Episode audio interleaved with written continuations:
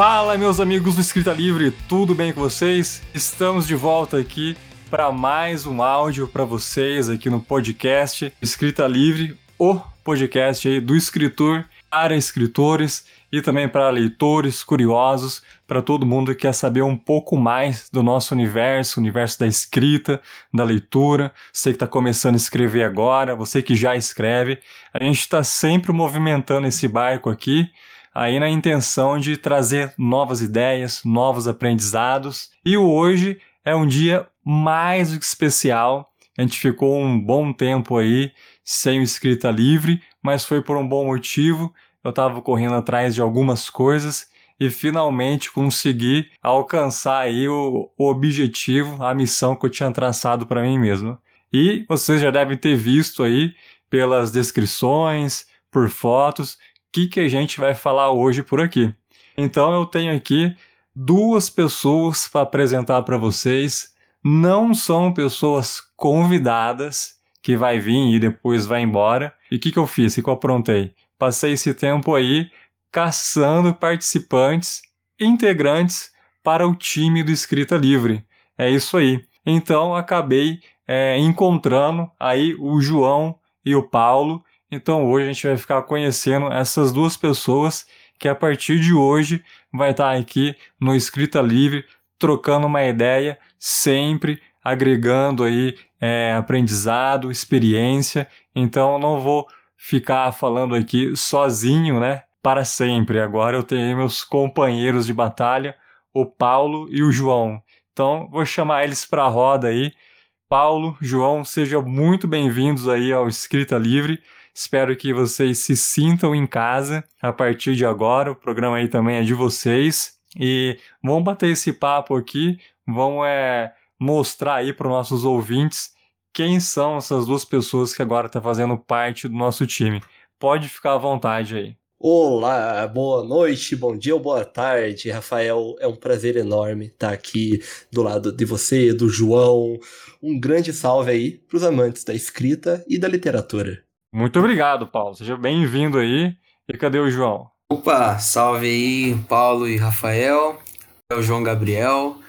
É, queria agradecer ao, o convite, né, a oportunidade de, de estar aqui nesse espaço, compartilhando um pouco com, da minha experiência e ouvindo também um pouco do, do que vocês têm para dizer. E tô muito empolgado, cara, para esse novo projeto. Eu também tô super empolgado aqui várias ideias assim pra gente já começar a trabalhar junto mesmo e colocar o escrita livre ali tipo amarrado num foguete e só subir. E aí hoje a gente vai aproveitar e contar um, como que foi né, essa história é, que chegou aí até o ouvido de vocês que o escrita livre estava procurando aí integrantes porque é, a gente tem uma pessoa em comum, né? Ouvi muito falar é, de vocês através de um outro canal, que é o canal aí do, do Eduardo. Também o Thiago Cabelo, que faz parte lá, né, no Minipod. Grande que dá o curso, sim, dá o curso aí o Thiago, né? Qual que é o nome do curso mesmo? O Thiago é Ferramentas... Opa. Teoria e Teorias e Ferramentas da Ficção. Esse mesmo. Teoria. Isso, isso aí. Eu não tinha decorado o nome ainda do curso dele. Mas aí eu falo um pouco aí, vocês é, se conheceram através do curso do Thiago mesmo? Exato, a gente se conheceu no curso, né? O curso, na verdade, ele tem uma duração grande, né? Ele começa em março e termina só em dezembro. Então é tempo de sobra para o pessoal se conhecer, né? É, a gente não só trocava ideia durante a aula, como também em, em momentos fora da aula, em outros dias, né? As aulas eram de quinta e aí de terça-feira a gente sempre marcava uma, uma chamada com a galera pra gente conversar um pouco sobre. A princípio sobre literatura, mas aí acaba que a gente acaba falando de, de outras coisas também. E a gente acabou se tornando amigo, chegamos, chegamos até a nos conhecer pessoalmente em São Paulo algumas semanas atrás. Então, assim, foi uma relação que, que começou no curso, mas vai seguir aí pra vida, com certeza. Sim, com certeza. É, assim como, como você tinha dito também, Rafael, eu, eu e o João, a gente, a gente também costumava ouvir, né, o saudoso Minipod aí, e o interesse pela oficina literária, pelo curso, né, do Thiago Cabelo surgiu daí, né, pela divulgação lá, e daí a gente se conheceu, e aqui já em 2022, já acabou o curso, né, agora o Thiago tá montando outras turmas, Mas o contato se mantém, né? A gente. Nós tornamos uma, um grupo de escritores bem unidos aí. Inclusive, é um prazer também ter conhecido agora, né, mais recentemente também, Rafael, você, mais um novo escritor aí, que com certeza uhum. eu vou estar aprendendo muito contigo, cara. E a gente continua então com esse grupo, né, de, de escritores aí que se formou no ano passado. E acabou que o, foi o próprio Thiago, né, que, que juntou a gente, né? Ele mandou no grupo do no grupo que a gente tem do Telegram, lá, falando: "Ah, vocês lembram do Rafael Buquerque, que participa também lá do, do Minipod, mandando e-mails e tal. Ele tava, que ele tá com um projeto de, de podcast, tá, tá querendo é, chamar novos parceiros para estar tá com ele e tal, e a gente se interessou e entrou em contato. É bem, foi isso mesmo. Mas eu tinha conversado com o Thiago antes, né? Tinha explicado para ele o projeto, né? Eu já estava um tempo fazendo sozinho. Eu acabei até falando com ele que, ah, eu não consigo é, tocar projeto assim sozinho, sabe? Eu gosto de estar em contato com, com outras pessoas, outras pessoas indo junto, né? Com o mesmo interesse, gostando das mesmas coisas. Porque acho que isso vai dando um, um gás, né? Um pro outro e a gente vai crescendo junto, né? Porque se é, eu sou muito assim, pelo menos, né? De se eu tô fazendo a coisa sozinho, é, posso até começar muito empolgado e me manter assim durante um tempo, mas depois acontece que eu vou meio que desanimando por estar sozinho, sabe? Não sei se, se vocês pensam assim também, ou vocês sentem ah, isso também. Isso acontece demais, cara. Eu acho que é até normal, né? Tipo, é aquela coisa, você tem que ter alguma coisa que, que sempre esteja te motivando ali, sempre esteja te dando aquela perspectiva do porquê você está fazendo aquilo, né? Constantemente. Porque acaba que no decorrer do tempo, você vai se esquecendo, você vai colocando esforço num certo projeto e você vai esquecendo um pouco, né? O porquê você fez tal coisa, o porquê você está planejando. Então, quando você é lembrado constantemente ali pelos teus amigos, pelo pessoal que trabalha com você, eu acho que, cara, com certeza é o método certo para para continuar empolgado, né, e produzindo. Exato, né? E você procurou o cara certo, né, para te ajudar com isso, que é o Thiago, né, que, que foi o, o, cara que criou o primeiro podcast de literatura brasileiro, né, que era o Papo na Estante. Então é um cara que, que tem bastante experiência com isso, né? E tem muitos contatos também, né? Ele sempre gravava com, com vários escritores e tal. E acabou que ele, que ele tinha o nosso contato, né? Que a gente estava até interessado já em ingressar, eu e o Paulo, a gente já estava até pensando em alguns projetos de, de um podcast nosso. E aí, quando recebemos o convite, a gente falou assim, nossa, tá aí uma, uma oportunidade, né? Ah, mas eu fui espertinho, né? Eu já sabia que o Thiago. Eu, eu já tava de olho na turma dele faz tempo, assim. Aí eu vi que acabou. eu vi que acabou o curso. Falei, bom, agora o pessoal tá formado, já deve ter gente que tem se destacado. Aí eu cheguei pro Thiago, expliquei a história e finalizei dizendo, ó, oh, Thiago, é, aí você vê aí pra mim o, os melhores, os bons aí mesmo, pra você poder me indicar. Aí foi que ele foi, aí que ele foi, né, mandar a mensagem lá no grupo de vocês. E depois ele voltou, falou: "Ó, é esses daqui, conversa com eles". Eu agradeci, beleza, e fui trocar ideia com vocês e estamos aqui. Porra, então foi, foi uma tática inteligente. o mal remorso, Rafael, pô. e aí, a gente tá aqui trocando ideia, mas nem, nem falei aqui, nem perguntei. É, fala aí a, da onde vocês são, de que cidade? Eu sou de Ribeirão Preto, interior de São Paulo. Quantos e anos, João? Eu tenho 24. É, sou de Curitiba, então, 24 anos. É, um pouco de background aí. Eu sou formado em História, bacharel licenciado em História, mas atualmente trabalho com comércio exterior e relação internacional. Então, esse é um pouco o background rapidamente aí sobre, sobre mim. Ah, então vou falar um pouco sobre mim também. É, eu sou formado em engenharia, mas eu não atuo na área, eu fui para a área da educação. Também sou formado em matemática e atualmente dou aula de matemática e escrevo, né? Que é uma coisa que algumas pessoas acham meio estranho, né? Porque, tipo, é aquilo de, ah, eu ou a pessoa de exatos ou a pessoa de humanos, né? Eu meio que sou um pouco dos dois. Esse interesse aí de, de escrever veio quando, assim? De se interessar mesmo pela escrita e falar, pô, quero ser escritor. Nossa, cara, isso daí desde pequenininho, assim. Eu lembro. Era uma história até engraçada, assim. Eu lembro certinho, eu tinha, sei lá, uns 5 anos de idade. É, e assim, quando você é criança, você quer ser muitas coisas, né? Eu lembro que quando eu, quando eu tinha uns 4 anos, eu queria ser caminhoneiro, né? E era, foi meu primeiro sonho de vida. Era, eu adorava caminhão. Achava, eu olhava os caminhões passando na rua e falava, tipo assim, meu Deus. Você vive viajando, cara, perfeito. É, então, exato. E aí a minha ideia de, de, é, de ser escritor, a primeira vez que eu, que eu tive essa ideia, cara, foi quando eu tava assistindo Barney e seus amigos, cara. Tinha um episódio lá que tinha uma criança no, do, do Barney, lá um menininho de óculos, personagem chamava Mario. E teve um episódio lá que ele falou, Barney, quero ser escritor. Aí eu falei, meu Deus do céu, que, que, menino, que menino genial, né? Porque eu nunca tinha parado para pensar que existia uma pessoa que escrevia os livros, né?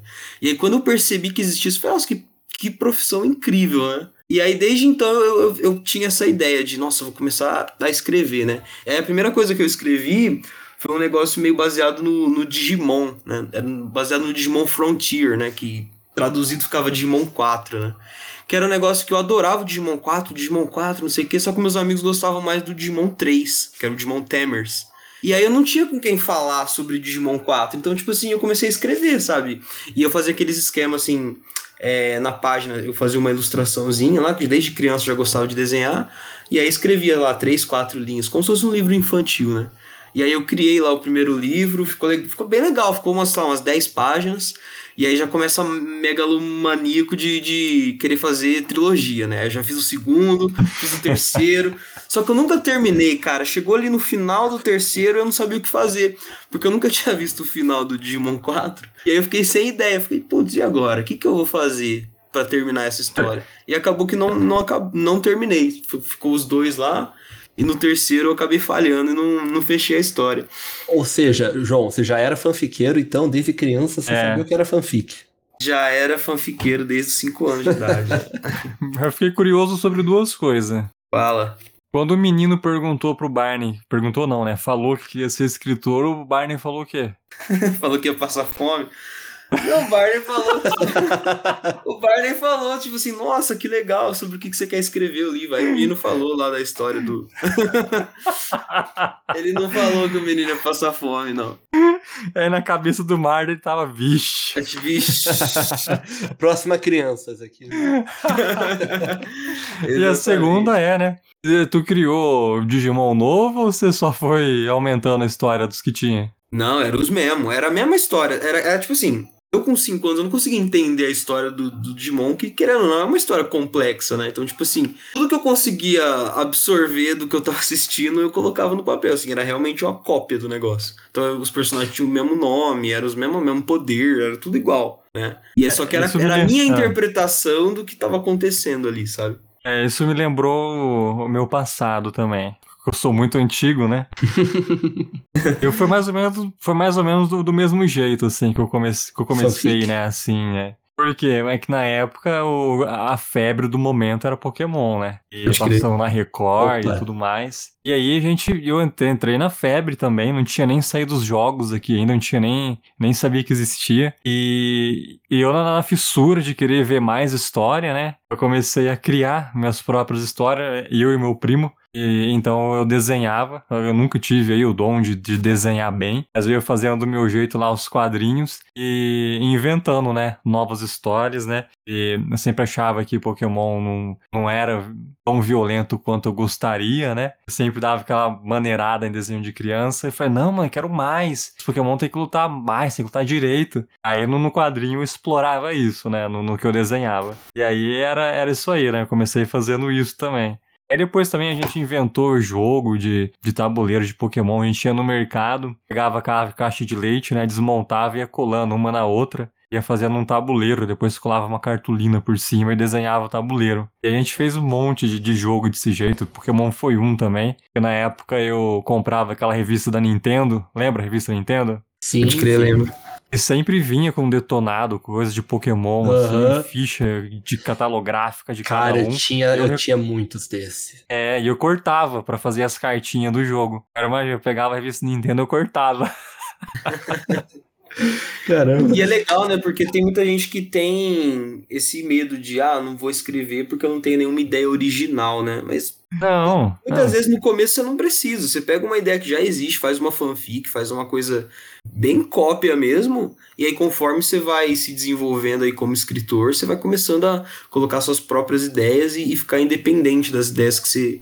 das suas referências, né? Pois é, inclusive Sim, é. teve muita coisa que nasceu disso, né, cara? Que hoje é famoso mundialmente, renomado aí Um exemplo, acho que o mais famoso que eu consigo pensar na cabeça é o 50 Tons de Cinza, né? Era totalmente uma fanfic de Crepúsculo, quando a base de fãs lá da autora começou a prestigiar ela tanto, falando que ela tinha que escrever, ela botou aquela. Ela mudou né, alguns pontos, é, deixou num. tirou um pouco da fantasia, mas é basic, começou basicamente a base, o cerne ali, é uma fanfic de Crepúsculo. Então, é um. Querendo ou não, é um método, né, cara? É um método de, de treinar e de iniciar nesse mundo. É, é, eu acho que o essencial nessa parte aí que. É que tem gente que já faz fanfic, né, hoje em dia, porque curte mesmo, né, não tá querendo começar nada. O cara é fanfiqueiro e ponto final. Sim, sem grandes pretensões. Mas, né? é. Mas, assim, para quem tá começando, é, o principal, às vezes, de você fazer uma fanfic não é você fazer a fanfic do momento, mas você desenvolver né, o seu lado aí criativo de criar história mesmo, né? Como o Paulo falou, é um, um treinamento, né? Você vai treinar, criar a história, a pensar no personagem, treinar, desenvolver ali o, o começo, o meio e o final ver como é que tá essa construção aí do, é, desse universo que está fazendo para aquela história. Então a, a fanfic funciona bem nesse começo como uma área mesmo de, de treinamento, né? É para você começar de algum lugar sem ter que começar difícil. Sim, com certeza. E sabe que, assim, puxando agora mais pra, mais pra a pergunta, puxando para pro meu lado, cara, é, é, muito, muito igual também. Acho que é legal que a gente tem isso tudo muito em comum. Porque eu também, quando, lá quando criança, eu curtia muito fazer história em quadrinho também. É, eu tinha, eu era muito fã, cara, lá de uma série de livros é, de fantasia que o João conhece, não sei se o Rafael vai conhecer, a Doutora Quest. Nossa, excelente, doutora. cara, ouvi foi, falar, mas, mas nunca, uma, nunca li. É uma porta de entrada, cara, para jovens e crianças, cara, muito boa na fantasia. E eu era muito fã, cara, assim, um livro básico, tem 80, 100, 100 páginas cada livro, letrona grande, bem bem amigável, assim, pra uma pessoa, uma criança, né? E... Ah, Paulo, Pode falar. Hoje em dia ainda, tipo, publica ou é a coisa já antiga que você só já vai tá fechado. em sebo? Cara, eu acho que só em sebo. Não, se bem que recentemente teve uma nova versão, cara. Eu vi nas livrarias, há uns meses, uma nova republicação, com uma capa diferente, o pessoal até deu uma remodelada na, no desenho, porque a capa antiga era muito, sabe aquelas ilustrações anos 2000 que a cor tá um pouco estourada, tem um negócio assim. O pessoal deu até uma remodelada que eu acho que vale a pena procurar, cara. Quem, quem tá querendo aí dar para algum filho, sobrinho, amigo, parente, tudo mais, ou um jovem, até adolescente que quer entrar nesse mundo, cara, Doutora Quest é uma ótima pegada. Deutora Quest, esse é o nome. Deutora Quest, exatamente. Isso. E assim, eu no meu, na minha infância tão criativa, eu queria uma história em quadrinhos chamada Neutora Quest. Totalmente. Eu não acredito. É, quebrando todas as leis de, de é, copyright. É, autoral, copyright.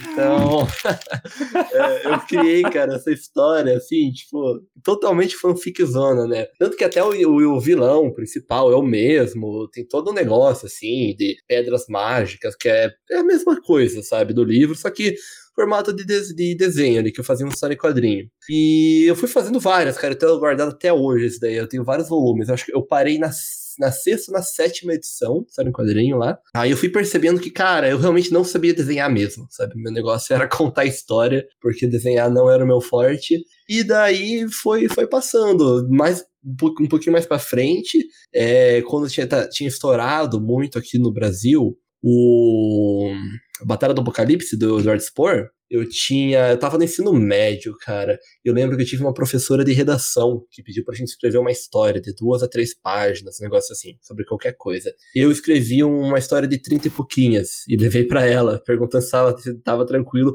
que era completamente uma fanfic também do da Batalha do Apocalipse. Então, eu acho que é difícil você não você você não cair na fanfic, sabe? Quando você tá, tá se descobrindo ali, é, na, no mundo da escrita, não escrever no mundo dos outros, sabe? É um, é, sim, é um exercício sim. muito legal, cara, e eu acho que é, constrói caráter. não, e você mandou.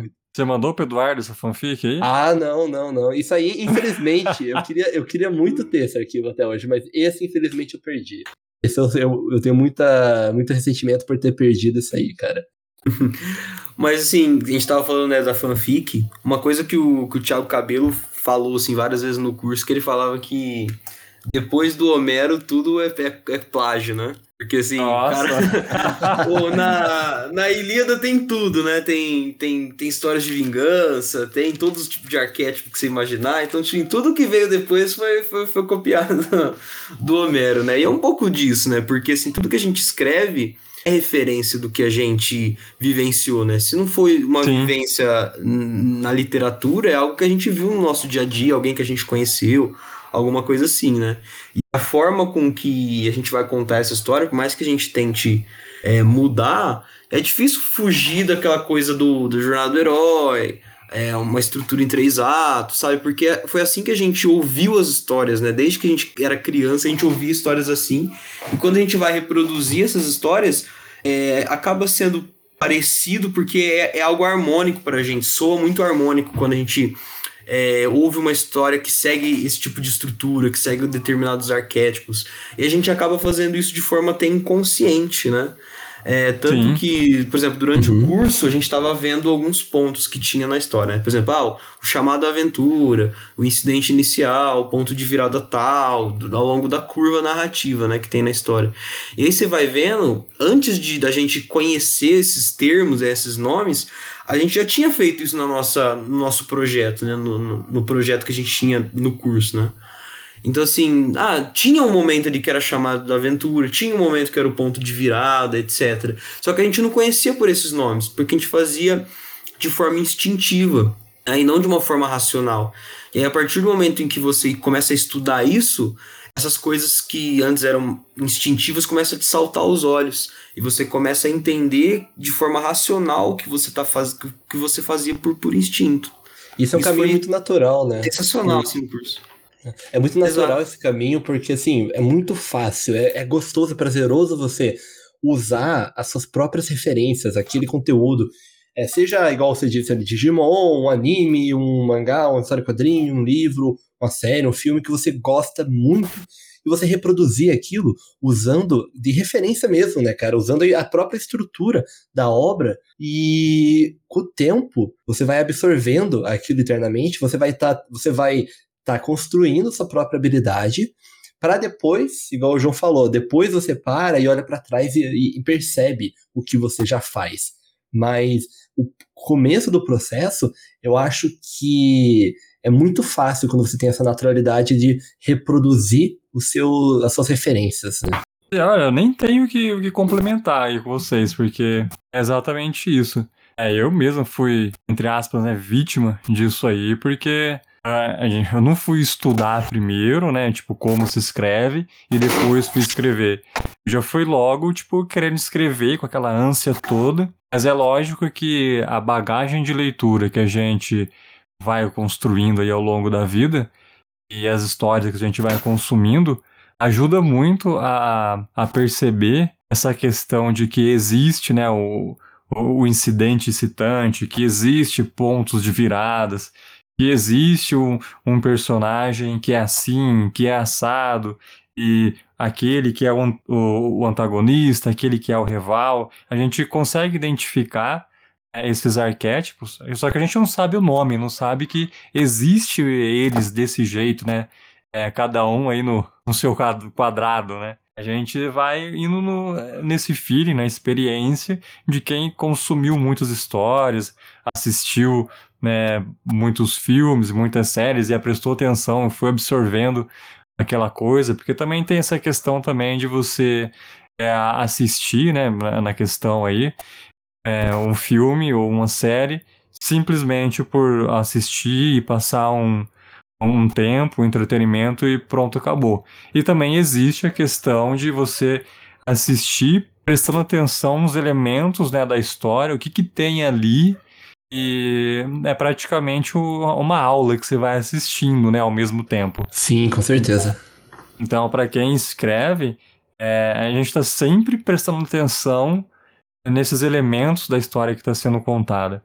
É, não porque, ah, porque eu sou crítico e que eu estou esperando alguém dar uma mancada ali e apontar o dedo e falar, ah, ele errou sim, devia ter feito assado.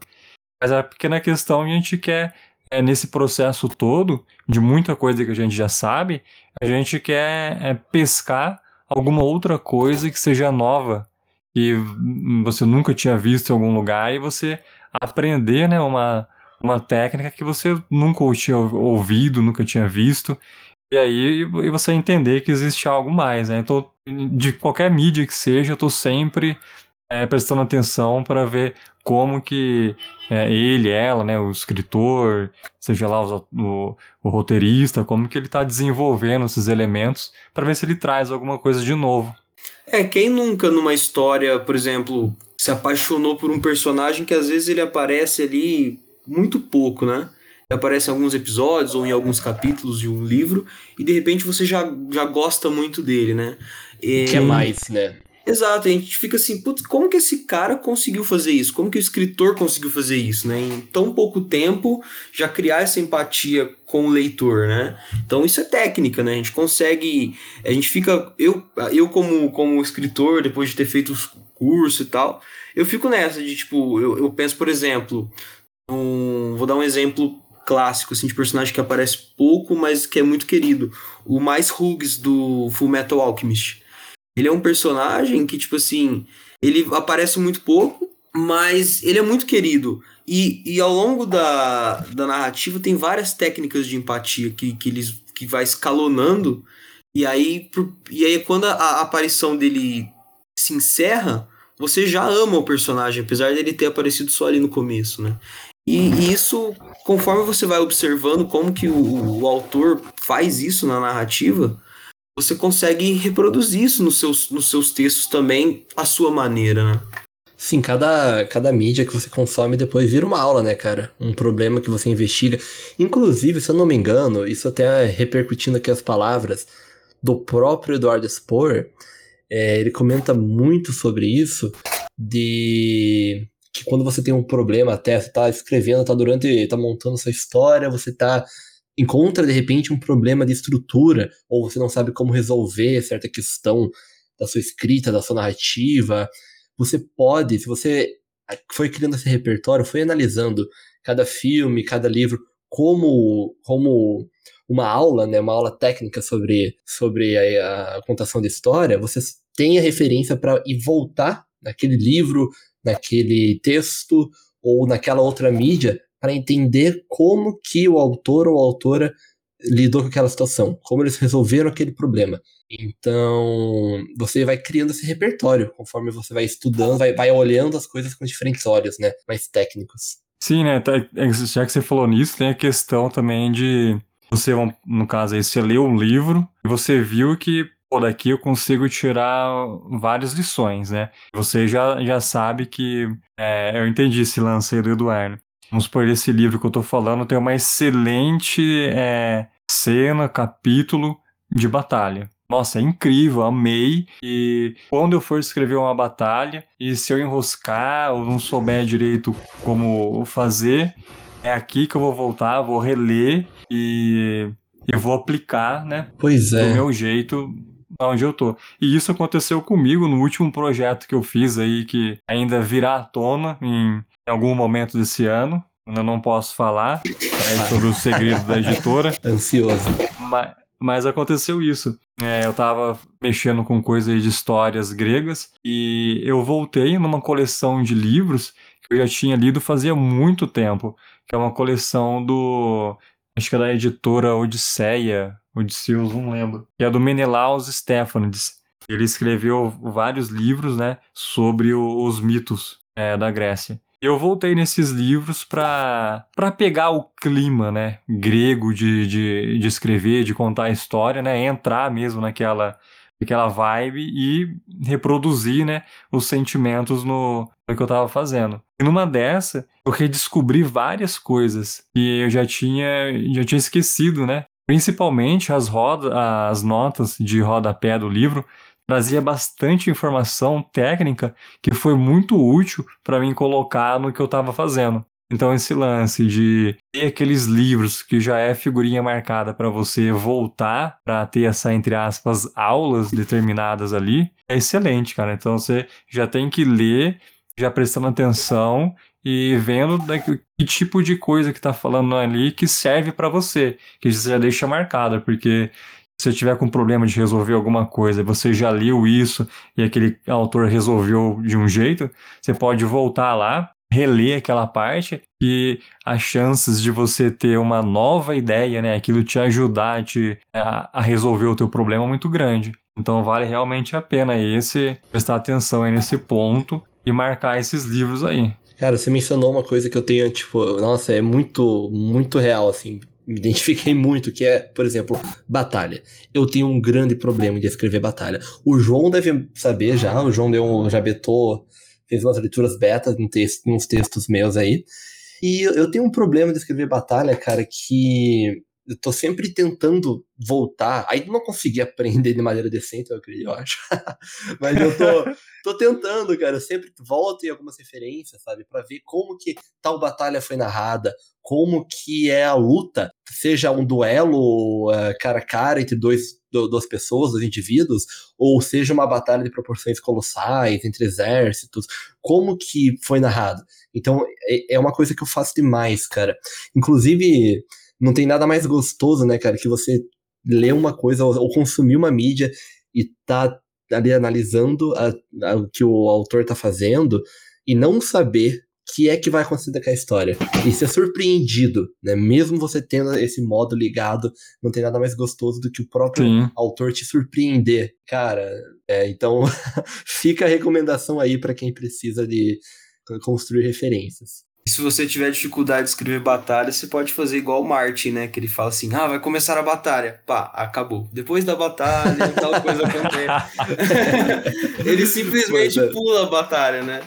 Inclusive, igual do próprio Tolkien, tem aquela, como que é, que o, pessoal fala muito, que é, nos livros ela é pulada, é tipo dois parágrafos, e os filmes deixaram super detalhado. Ou não tô confundido com o Hobbit, não. Não, acho que é a batalha mesmo, né? Porque o Tolkien é bastante descritivo em questão de cenário. E aí, quando chega na batalha, a, a descrição é menor.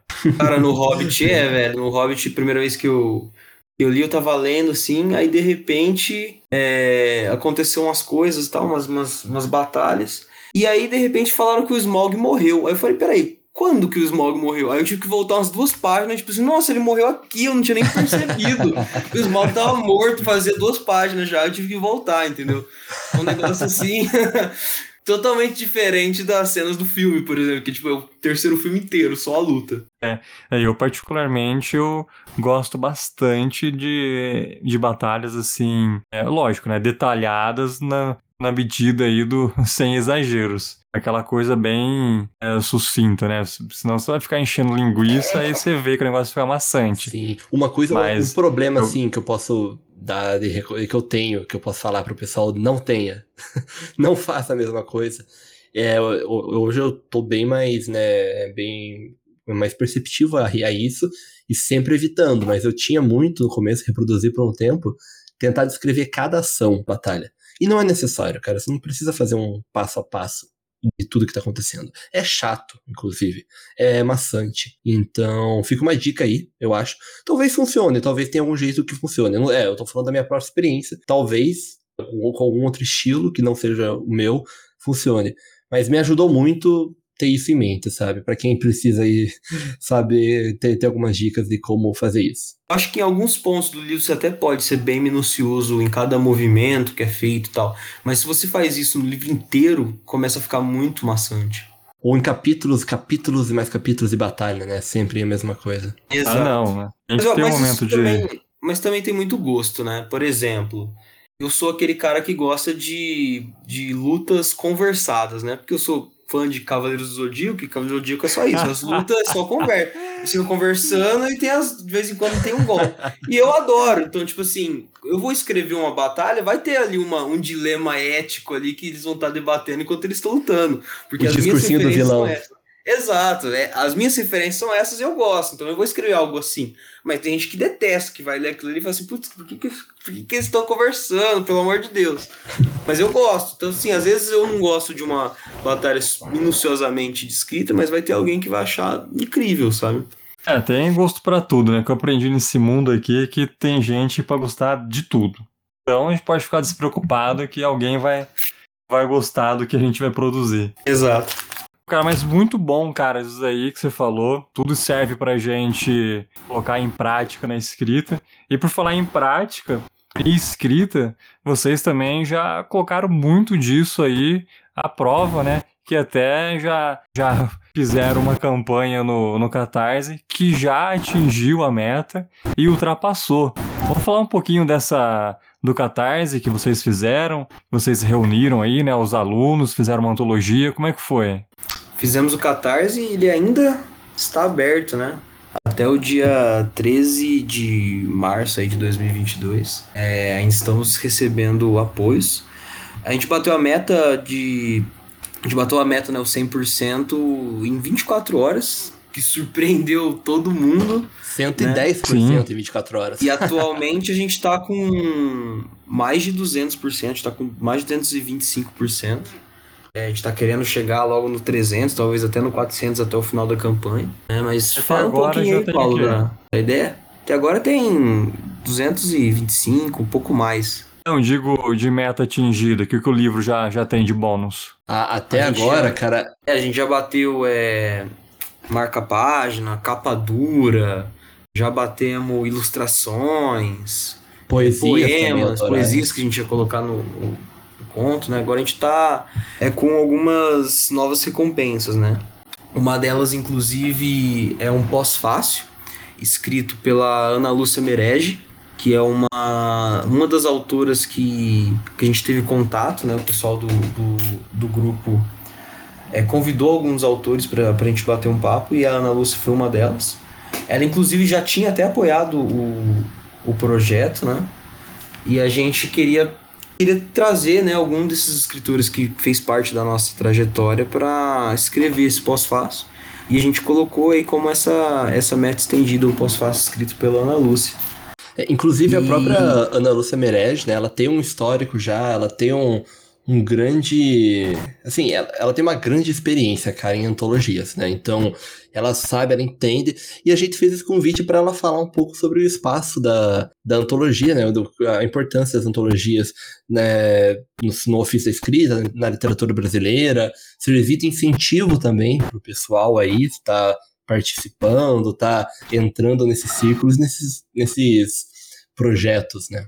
E explicando, assim, exatamente do que se trata o projeto, né?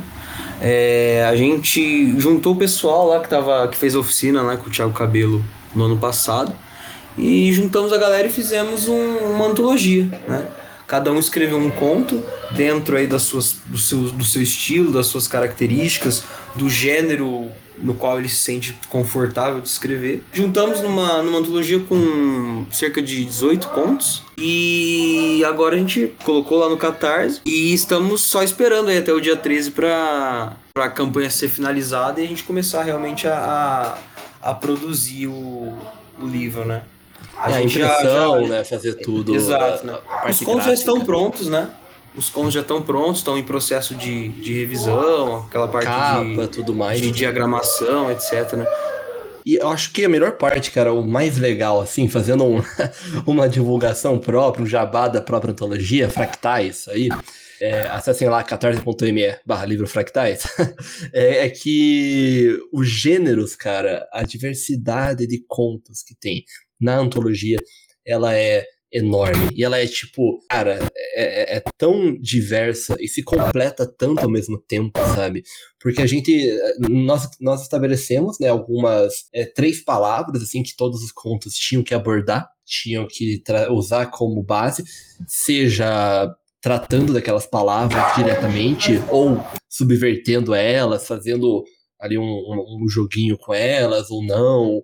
E esse é o fio que, condutor de todos os contos. Mas, com esse fio condutor, a gente tem, a gente tem contos de, cara, fantasia, ficção científica, horror, contemporâneo.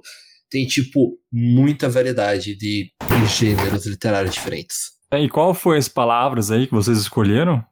As palavras foram três palavras que representaram muito a turma no ano 2021, né? A pandemia, o curso de ferramentas de teorias da ficção, As palavras foram distância, amizade e viagem. É, todos os contos, então, têm esses elementos aí sendo trabalhados de alguma forma. Exatamente. Exatamente. Alguns tratam mais diretamente, né? Tipo, alguns têm uma. Ah, é uma viagenzinha, é uma viagem do conto. Uma viagem ou- literal, né? Assim. Literal, é. Ou é sobre uma amizade. Outros, sei lá, puxam pra uma, a distância que aparta o homem do divino e o oprime.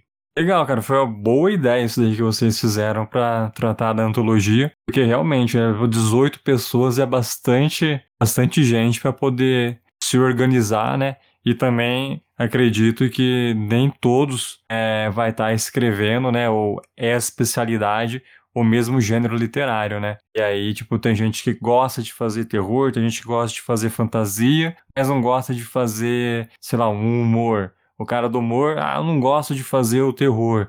E aí pra, tinha que organizar essas pessoas, né, de alguma forma, dentro da antologia, né? Então acho que essas três palavras foi um, um guia muito bom pra todo mundo, né? Deixou, acho que, as Exato. coisas bem na linha. A gente não queria limitar, né, cara? A gente não queria um fio condutor que, tipo, excluísse certas pessoas. E eu acho que essa importância também de um, de um grupo diverso, né? Um grupo com muitas referências diferentes. E com muitos gostos totalmente diferentes, sabe? Então, você vai, você vai sempre sendo alimentado por, tipo, sempre tendo uma carga de referência, de conhecimento que vem dessas outras pessoas. É, de locais totalmente diferentes. A gente tava falando agora, né, sobre o que te inspira, o que você tem referência na quando, quando criança e tudo mais, te, te incentivou. E cada um, cada um des- de, de nós teve uma coisa diferente que levou para um gênero diferente. E quando se junta assim, cara, é um, um amontoado de conhecimento, sabe? Tão diverso que é, é maravilhoso. Acabou ficando uma antologia bem eclética, né? Dá pra você ter contato com vários é, gêneros literários, estilo de escrita, né? É bom pra estudar aí, ó. É, Sim, total. Vários professores. Exato. é. E a gente não, não teve o problema que às vezes algumas antologias têm de ter um tema muito engessado e acaba que todos os contos ficam muito parecidos, assim, sabe? Você vai lendo os contos, você É, vai tendo muito déjà vu, porque muita coisa se Sim. repete, assim, ou em temática, ou em formato. E aí, quando chega, sei lá, se chega no último conto, você já não aguenta mais aquele, aquela fórmula, sabe? É, nesse caso não Sim, vai verdade. acontecer, porque realmente cada conto ali é único, é muito diferente um do outro, porque a nossa premissa era realmente que eles fossem muito plurais, né? O nome é Fractais. Exatamente. Fractais. Fractais. É o nome da antologia. Significa Fractais. É, João, posso explicar? Ou você também é professor de matemática? Você... Não, explica aí. É, cara, fractais. fra- é um fractal, né? Ele é uma forma geométrica que se repete, se repete infinitamente. Então, e dentro das suas próprias regras, dentro da sua própria geometria. A nossa ideia é que cada conto dessa antologia fosse um, um fragmento, né? um, um pedaço desse fractal, que desse grande fractal que é a própria antologia, e completasse assim, um, fra- um fragmento que é, é, é parecido com os outros, né? Tem essa similaridade por, por, ter esse fio condutor das três palavras, tá na mesma obra, mas também fosse diferente, fosse único. Se você observar só aquele frag- fragmento do fractal, sabe? Ele é completo por si só.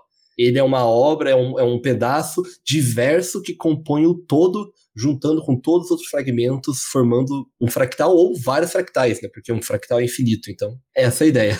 essa foi a ideia do fractais. Não sei se deu pra entender, mas. E essa ideia surgiu, na verdade, na criação da capa, né? É, porque a gente teve a sorte de nosso grupo de escritores ter a Beth, né, que ela trabalha com design e tal. E aí ela se propôs a, a fazer a capa, né? E, e ela fez um processo bem longo, assim, com a gente de, de. Tipo um brainstorm mesmo, né? Pediu pra gente responder um formulário com, com várias informações sobre, tipo assim, ah, se a nossa antologia fosse um filme, que filme seria, que música seria, sabe? A gente foi mandando algumas imagens, mandando algumas informações, assim, algumas palavras que vinham à nossa mente quando a gente pensava na, no projeto. E, e montando isso, ela criou vários, várias propostas de, de capas, né? E a que a gente mais gostou foi justamente a que envolvia os fractais, né? É, que foi a ideia que, que de onde surgiu a, a não só a ideia do livro como a capa, né? Porque caso vocês tenham interesse em ver a capa, né? Procurem lá no, no catarse.me barra livro fractais, que é assim, uma capa lindíssima, assim, um negócio assim é, maravilhoso. A gente tava até meio receoso em fazer em capa dura, né? Tipo assim, ah, vamos fazer a capa simples mesmo. Mas depois que a gente viu a capa, a arte da capa, a gente falou assim, olha, não tem como ser, não ser capa dura isso aqui, porque... Tem que ter, né? A meta tem que ser atingida, cara. Não tinha, não, não tinha outro jeito. Tem uma pergunta, é, tem alguma meta para corte colorido? Olha, a gente não cotou isso aí, nós não, não fizemos orçamento para isso, mas não, tem, não temos muito no interior, né? No miolo, não temos muita previsão para isso, porque vai encareceria demais. A, a gente até comentou sobre trazer algumas folhas especiais, coucher dentro do, da própria obra, mas essas pequenas alterações impactam demais, demais. Então, a gente vai ter, vai ter ilustração, no, em, em, cada conto, cada um dos contos vai ter sua própria ilustração, só que vão ser todos uhum. em preto e branco. Em papel pólen mesmo, aquele amarelinho que eu, eu particularmente adoro ele para ler. Ah, é ótimo. Pois é, é o meu favorito, então vai ser em papel pólen mesmo, preto e branco, sabe? Porque a nossa ideia, cara, foi assim, deixar, primeiramente, né, tentar deixar acessível o valor, não deixar muito caro. E também hum, hum, a ideia não é, de, de jeito nenhum, né, totalmente zero, ganhar alguma coisa em cima disso de dinheiro. Não, não tem nenhuma, nenhuma pretensão disso, até porque são 18 autores, sabe? Então, é muita gente participando e pondo ali o seu suor de maneira voluntária, sabe? Então Sim. a gente tentou abaixar a margem e deixar o mais acessível possível para qualquer um ali que, que queira apoiar, que não tenha muito muita condição, sabe? Para estar tá, tá apoiando e conhecendo a obra. Exato, a, a, a, recompensa né, que você recebe o livro físico tá por 39 reais. Sim, se você for pensar, você não paga 39 reais num livro de capa dura em lugar nenhum, sabe? É, eu acho que se você for na livraria, cara, é, assim, é uma pena, porque infelizmente, né, as coisas ficaram mais caras ultimamente, mas é, com tudo tudo pelo mundo, mas é, você dificilmente vai chegar numa livraria e achar um livro de capa dura por 39 reais. Eu acho que você não encontra em nenhuma livraria. Não, um livro por 39 reais de não capa encontra. dura. E só foi possível porque realmente a gente não tem esse, essa pretensão de ter margem de lucro, né? Porque senão esse lucro ele seria dividido entre 18 pessoas, sabe? Então, de qualquer forma, seria um lucro pouco significativo. Então a gente falou assim: ah, vamos, tudo que a gente ganhar além dos 100%, né? É, a gente vai investir no livro, né? reinvestir no livro. Então a gente vai tentar é, um, um audiobook, a gente vai tentar. A gente já conseguiu, né, na verdade, a recompensa para que a gente consiga bater, a gente conseguiu bater a meta das ilustrações. Então, assim, tudo que a gente está. Todo o dinheiro que está chegando, que está entrando, a gente está reinvestindo na, na obra para que ela fique com ainda mais qualidade, com ainda mais atrativos. Né? E, e tivemos sorte também de, cara, ter uma. De novo, assim, é, ter um grupo é maravilhoso de escritores ali que te cercam, porque tem muita gente com muita habilidade também em outras áreas. E a gente teve a sorte desse pessoal do nosso grupo lá do, da turma, né, do Tiago Cabelo do primeiro ato. A gente teve, igual o João já falou, a Beth, uma designer fenomenal, cara. Assim, a, nossa, as capas, as opções que ela apresentou, é um trabalho extremamente, extremamente profissional e perfeito. Não tem outra palavra para descrever. Temos, tivemos o Jorge também, que gerenciou já várias campanhas de catarse, ele é um cara experienciado e experiente. É, experienciado, acho que não existe. Experiente é, em, em campanhas de catarse. Então, ele já, já entende muito disso. Temos uma jornalista também na, no grupo que está conduzindo as lives lá no nosso Instagram da, da turma. Então, cara, assim, toda, toda é, essa disposição voluntária da turma, sabe, foi, foi o que tornou possível mover o projeto para frente. Poxa, cara, muito bom. Aí vai ser um, um livrão e tanto com tantas metas sendo atingidas e sendo o, o, lucro né, sendo reinvestido no livro, vai ser um, um baita projeto aí que vai estar tá chegando nas mãos dos leitores aí que vai ser perfeito. Acho que todo mundo envolvido está de parabéns. Vocês fizeram um trabalho incrível aí, principalmente de, de união, de visão e organização que em muitos lugares não se vê, né? Inclusive faz-se de, de, de qualquer jeito, né? Empurrando com a barriga. E vocês aí tiveram todo, todo esse cuidado, né? toda a diferença também de ter uma na equipe aí pessoas que têm conhecimento. Acho que isso colaborou demais para ter o projeto aí de vocês que nesse momento já é sucesso, né? Vou bater o negócio em 24 horas, não é pra qualquer um, não. De primeira ainda. Pois é. Cara, eu ainda. ainda acho ainda surreal para mim, sabe? Eu nunca, surreal, isso nunca aí. tive muito envolvido, não achei que ia ser tanto sucesso assim e ainda tô absorvendo, caindo a ficha. É que a gente, na hora de, de montar a meta, né, a gente tava sendo bem, bem pessimista, assim, de, de que, tipo, putz, a gente não sabe se a gente vai conseguir vender tanto livro e tal, né? Então a gente foi bem conservador, né, na hora de, de criar essa meta. Então a gente só pensou, tipo assim, vamos, vamos pensar no quanto que a gente precisa para imprimir 100 livros, né? Então a gente imprime 100 livros e aí cerca de 4 mil reais, mais ou menos, que foi a meta de 100%, né? E aí depois que a gente foi batendo a meta, a gente falou assim, ó, a gente poderia ter colocado a meta inicial um pouco maior, né? É, mas você foi pelo caminho, né? Vocês foram aí pelo caminho mais, mais seguro, o que tá tudo bem, né? É melhor para todo mundo. E aí a surpresa foi ter dado mais certo do que o esperado. Mas o caminho seguro, acho que é, eu também faria, viu? Eu não ia querer colocar o, o carro na frente dos bois aí para depois dar ruim. Pois ainda mais, né? Por exemplo, eu não tenho experiência nenhuma. Então, ainda mais na primeira viagem de publicação pelo Catarse, né? Já tem outras publicações, mas pelo Catarse ali, com um projeto desse jeito, eu, eu fui totalmente também, voltei por, por ser no seguro. Mas no final das contas, me surpreendi demais. É, tá certo, gente. É. Eu acho que por hoje a gente já falou demais, já estão aí apresentados e familiarizados aí para os nossos ouvintes. E eu acho que a gente já pode aí, então, falar o pessoal que a gente se vê na próxima, né? É, eu só queria é, convidar o pessoal mais uma vez aí a apoiar o nosso projeto no catarse.me barra livro fractais. É, sigam também o nosso perfil do nosso perfil coletivo, né? A gente fez um perfil coletivo no Instagram, que é o arroba primeiro ato 2022. E sigam a gente também no, no Instagram, o meu é arroba João VS Gabriel. É o famoso João versus Gabriel. Exatamente. João contra ele. A gente não, nunca, nunca não, não, conheceu ainda esse Gabriel, mas tenho certeza que quando conhecer ele, eu vou falar, vou perguntar por que, que ele tá sempre tretando com o João. Exato. e o seu, Paulo? Fala aí seu arroba pra, pra galera ah, seguir. É, meu arroba nas redes sociais, Instagram e Twitter, eu acho que eu, eu uso raz, razoavelmente, não muito, mas às vezes estou por lá.